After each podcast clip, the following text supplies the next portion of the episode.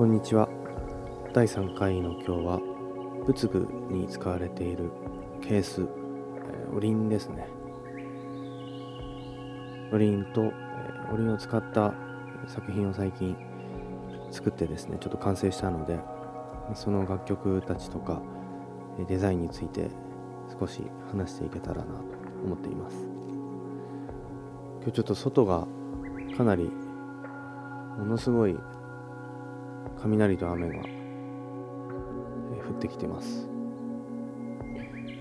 前回雨がすごい好きとは言ったんですけどちょっとここまで降っちゃうと若干しんどいですね。というのもうちは横須賀のすごい古いあの平屋の家に住んでるんですけど結構強い風が吹いたりすると周りの木と一緒にこう同じように揺れる揺れてきしんでこう変な音を出すんですよね。それが結構まあオツなんですけどもあんまり激しいとちょっと怖いですね。今日も始めていきます。最後までよろしくお願いします。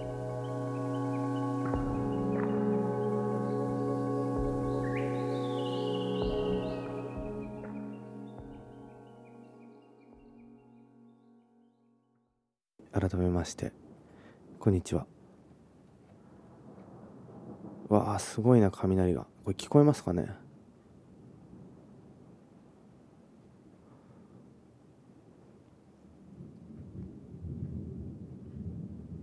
あ今すごい近くに多分落ちたっぽいですね。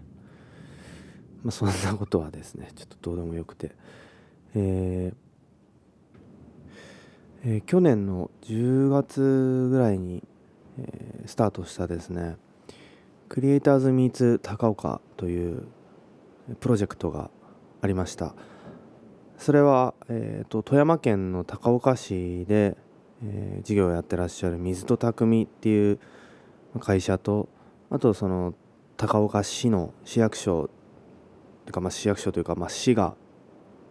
連携してやってるプロジェクトなんですね。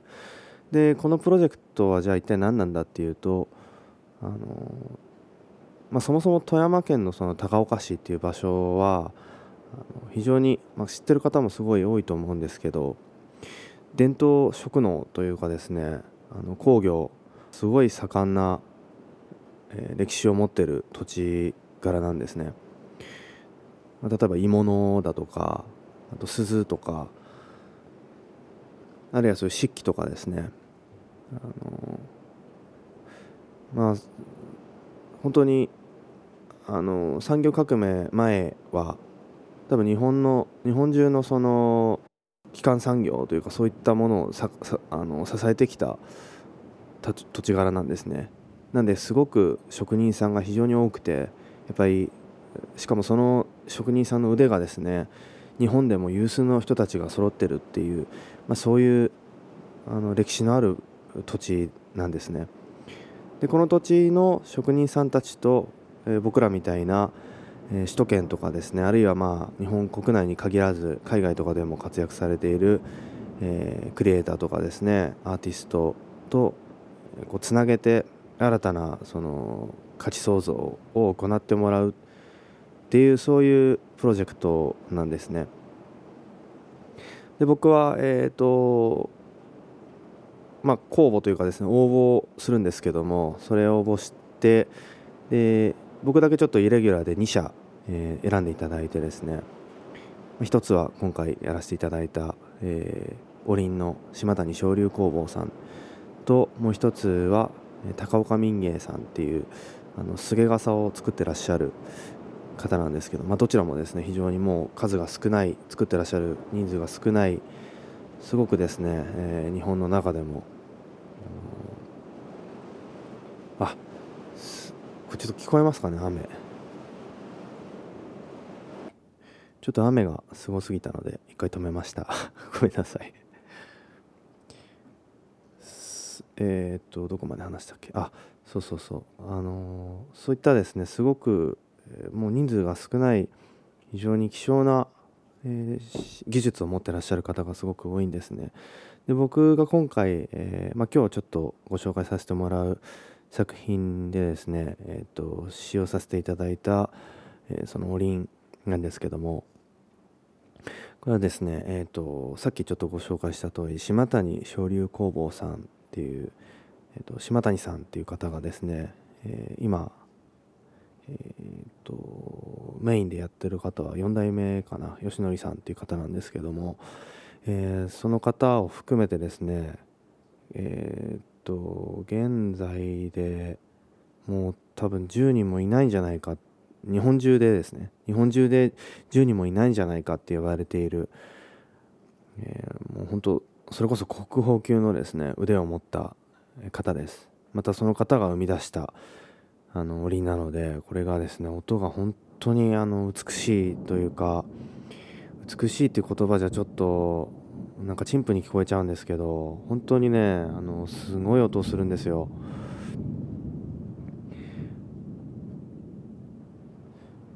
で、まあ、ちょっとその島谷昇竜工房のケースと、えー、こちらの工房のですね歴史について、えー、ホームページに載ってたので少しちょっとお話させてください。まず、えー、高岡のケースの歴史っていうのを読んでみましょう、えー、高岡鋳物の歴史は高岡会長間もない慶長16年1611年に前田利長がこれ前田利長っていうのは、えーと、あの有名な前田利家の長男ですね、えー、前田利長が鋳物発祥の地である大阪府南河内郡付近の、えー、直居鋳物市の流れを組む鋳物市7名を高岡市金谷町に招いたことがその始まりとされている書いてありますね。まあ、高岡で鋳物を作る歴史っていうのは1611年からスタートしてるっていうことですね。でこの後いろんな、えー、象眼とかですねそのいろんな技術を用いて鉄とか銅の金属製品が作られていくようになったそうです。でこのケース自体は江戸時代の中期から後期頃に始まってで最盛期にはケースの職人が30人も30人近くも高岡の町にいたと伝えられているそうです。すごいですね。これなかなかあのケースってあの使,、まあ、使うところがねすごく限られてるしであの島谷さん自身もちょっとおっしゃってたんですけどあのやっぱり一度あの品物というかまあそのおりを作り上げてですねお客さんに納品してしまうと、まあ、平気で200年300年と、まあ、持つので楽器自体があのー、まあ、1回納品しちゃえばその後2300年まあ3世代ぐらいは3世代分ぐらいは仕事がないっていう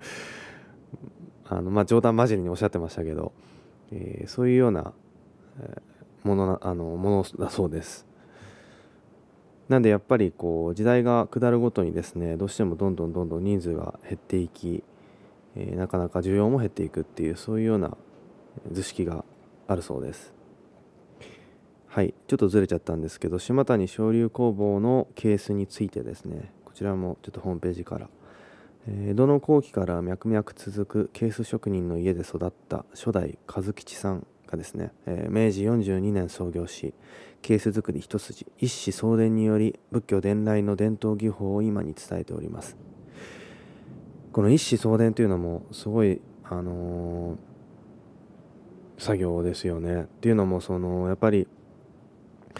ほとんど口伝に近いそうなんですね。その技術の伝え方が。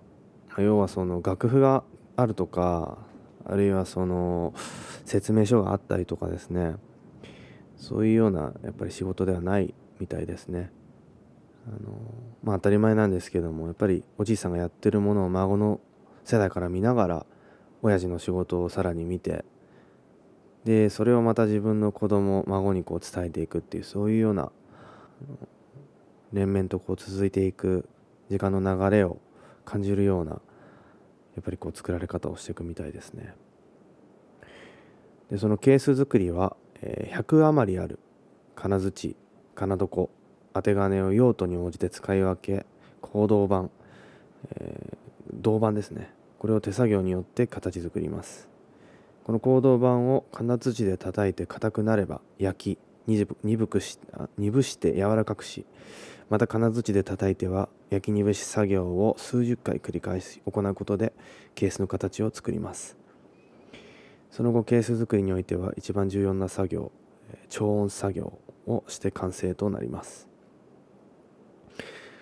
僕もですね実際このあの焼きの作業とですね超音の作業を拝見したんですけども見事というほかない、作業でした本当に。すごかったですね。もうこれぞ職人仕事というか。特に超音に関してはですねあの、まあ、これちょっと例えがあの、正しいというか合ってるかちょっと分かんないんですけど、まあ、ピアノの調律ってすごい難しいって言われてますよね。まあ、当たり前なんですけどやっぱ88本のね、えー、弦がバーッと並んでて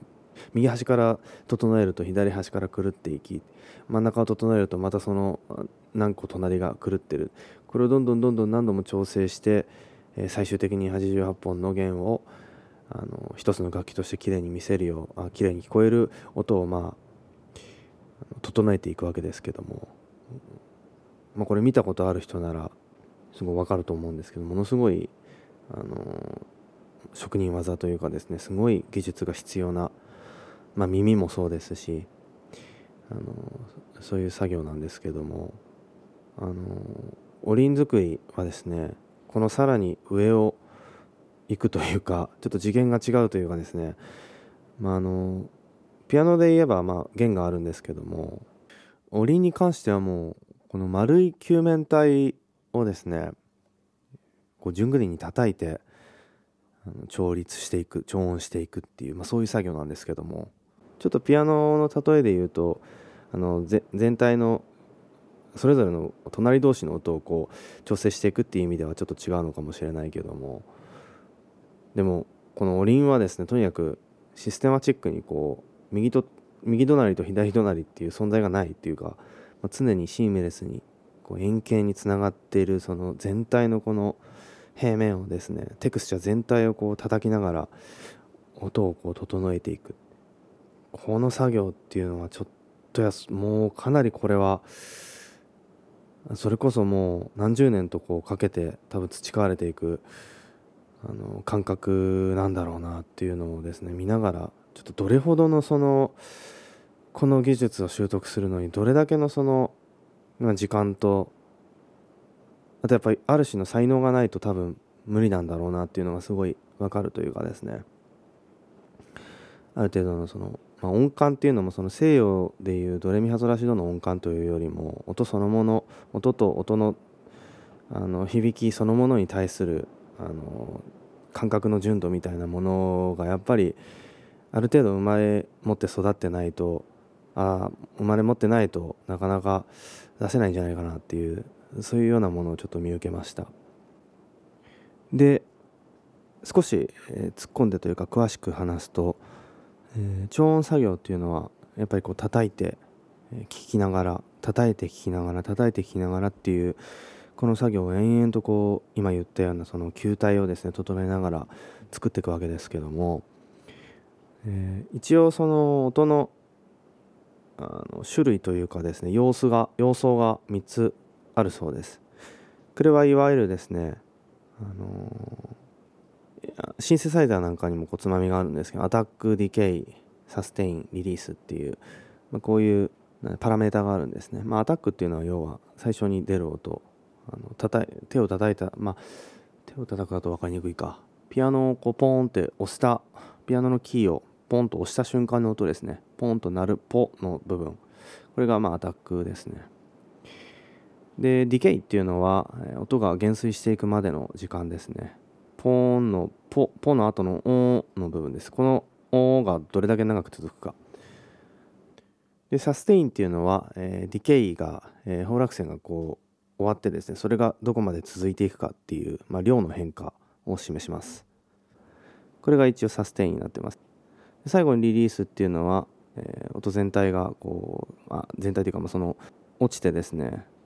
最後に消音音が消えていくまでの長さをリリースと言います、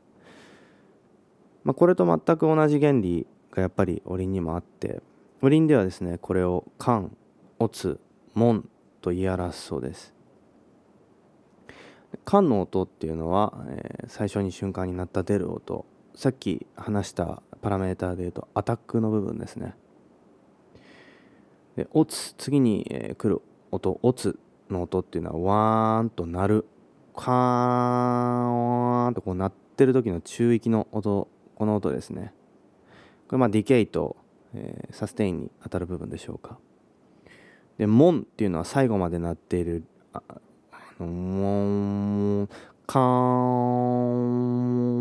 ンっていうちょっとよくわかんないんですけども。あのモーンとこう最後になっているリリースの部分ですね。これを、えー、カン、オツ、モンと表すそうです。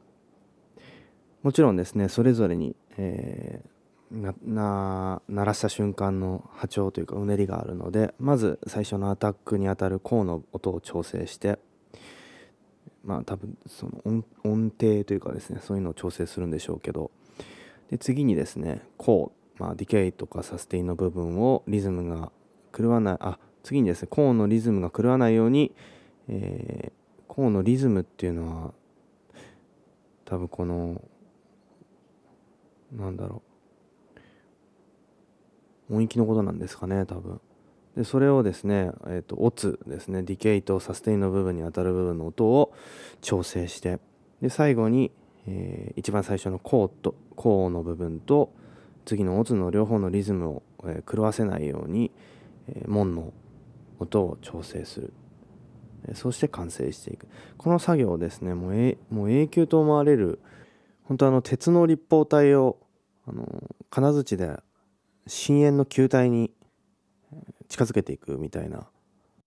作業に近いようなことをしながらですねこう進め一歩一歩こう進めていくっていうか本当に砂粒で絵を描くように進めていく作業をして、えー、作られでこれがすごいんですよね。初めの 5, 5年から7年っていうのは、正しい音を体に叩き込む、時間だそうです。これは師匠の行う超音作業に、えー、約5から7年間じっと耳を傾けそれを体得しますと書いてありますね。でさらにその後の7年から12年っていうのは、えー、自分の中での感覚の中で正しい、えー、音の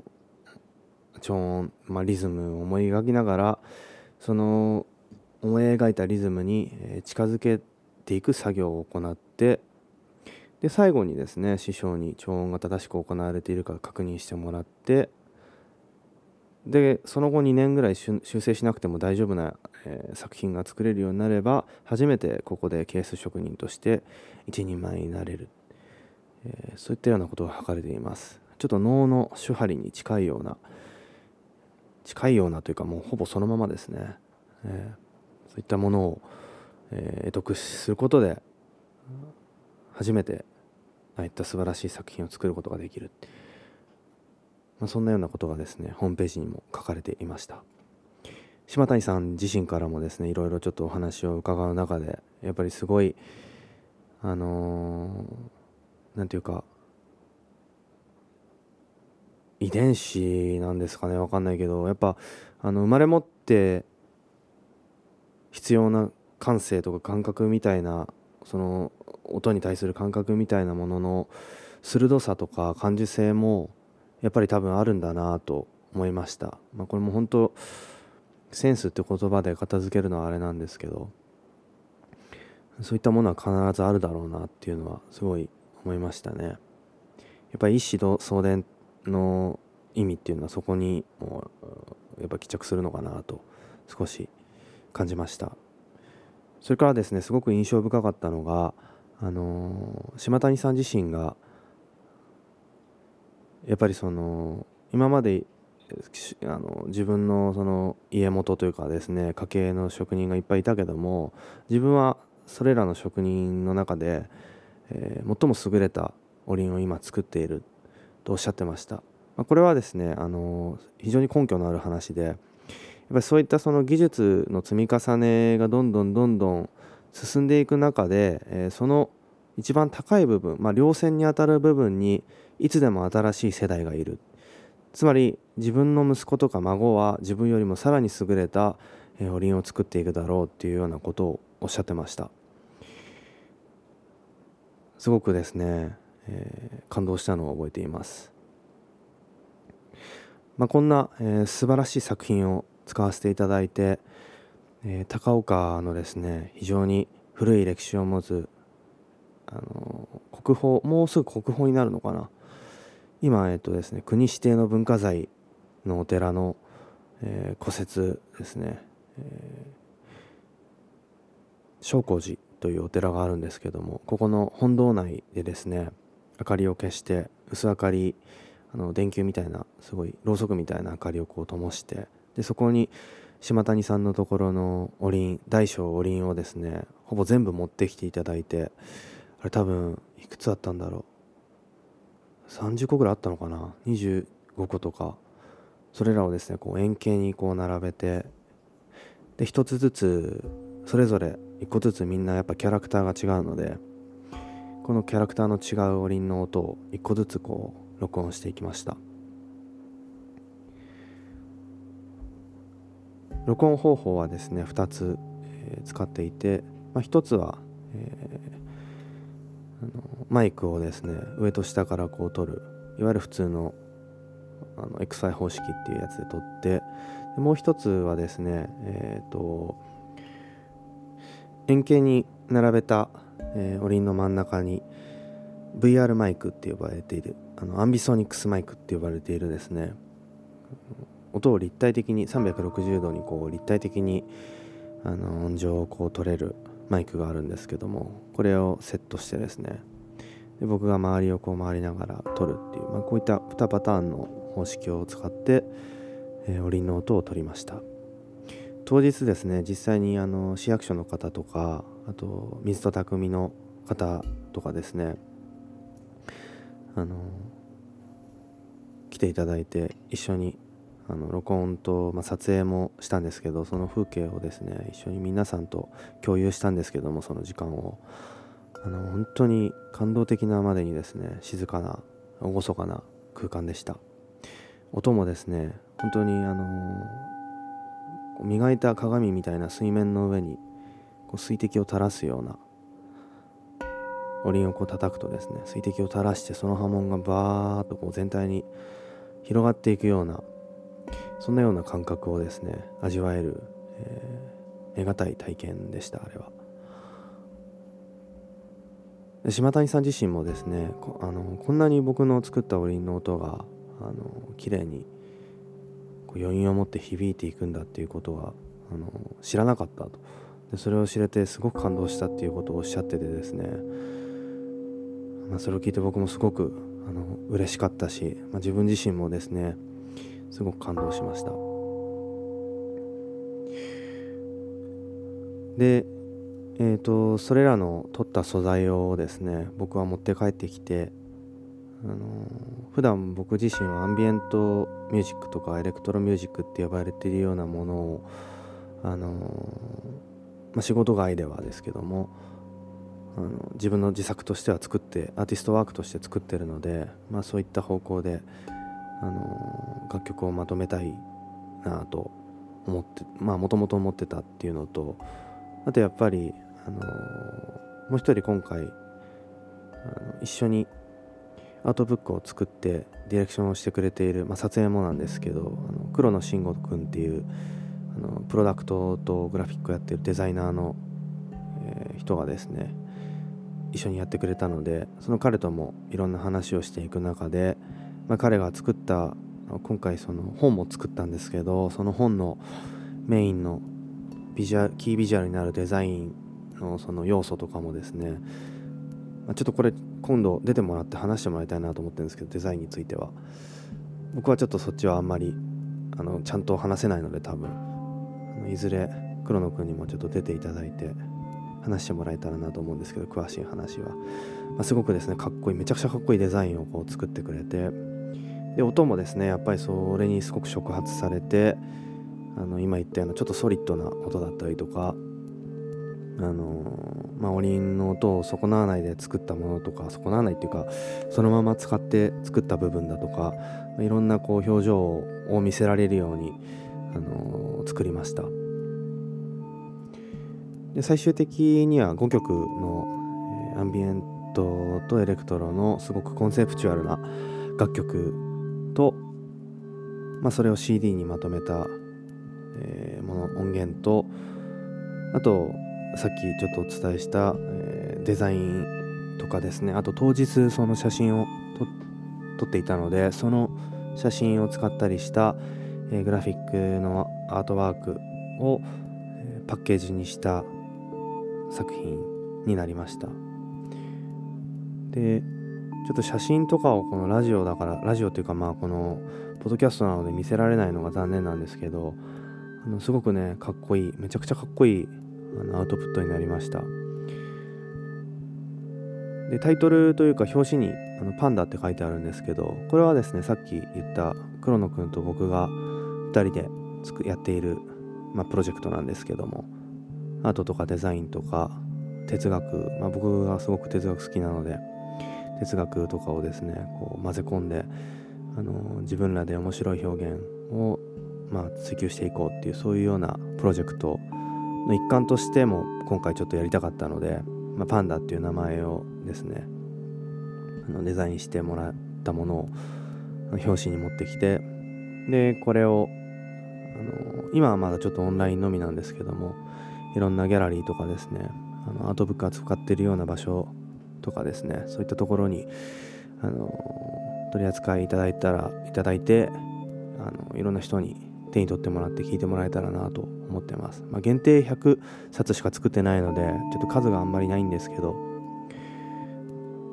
あ、それでもあのいろんな人が聞いてくれたらな見てくれたらなとこんな風に思ってます。で詳しい内容自体はですね、えーと、僕のホームページかあと Spotify のリンクとかにもあると思うんですけどあったかな確か。あのバンドキャンプだとかですねあのインスタグラムとかにあのいろいろ写真とかも載ってるのであのもし気になった方は是非あのチェックしてみてください。ちょっとせっかくなのであの楽曲を聴いてもらって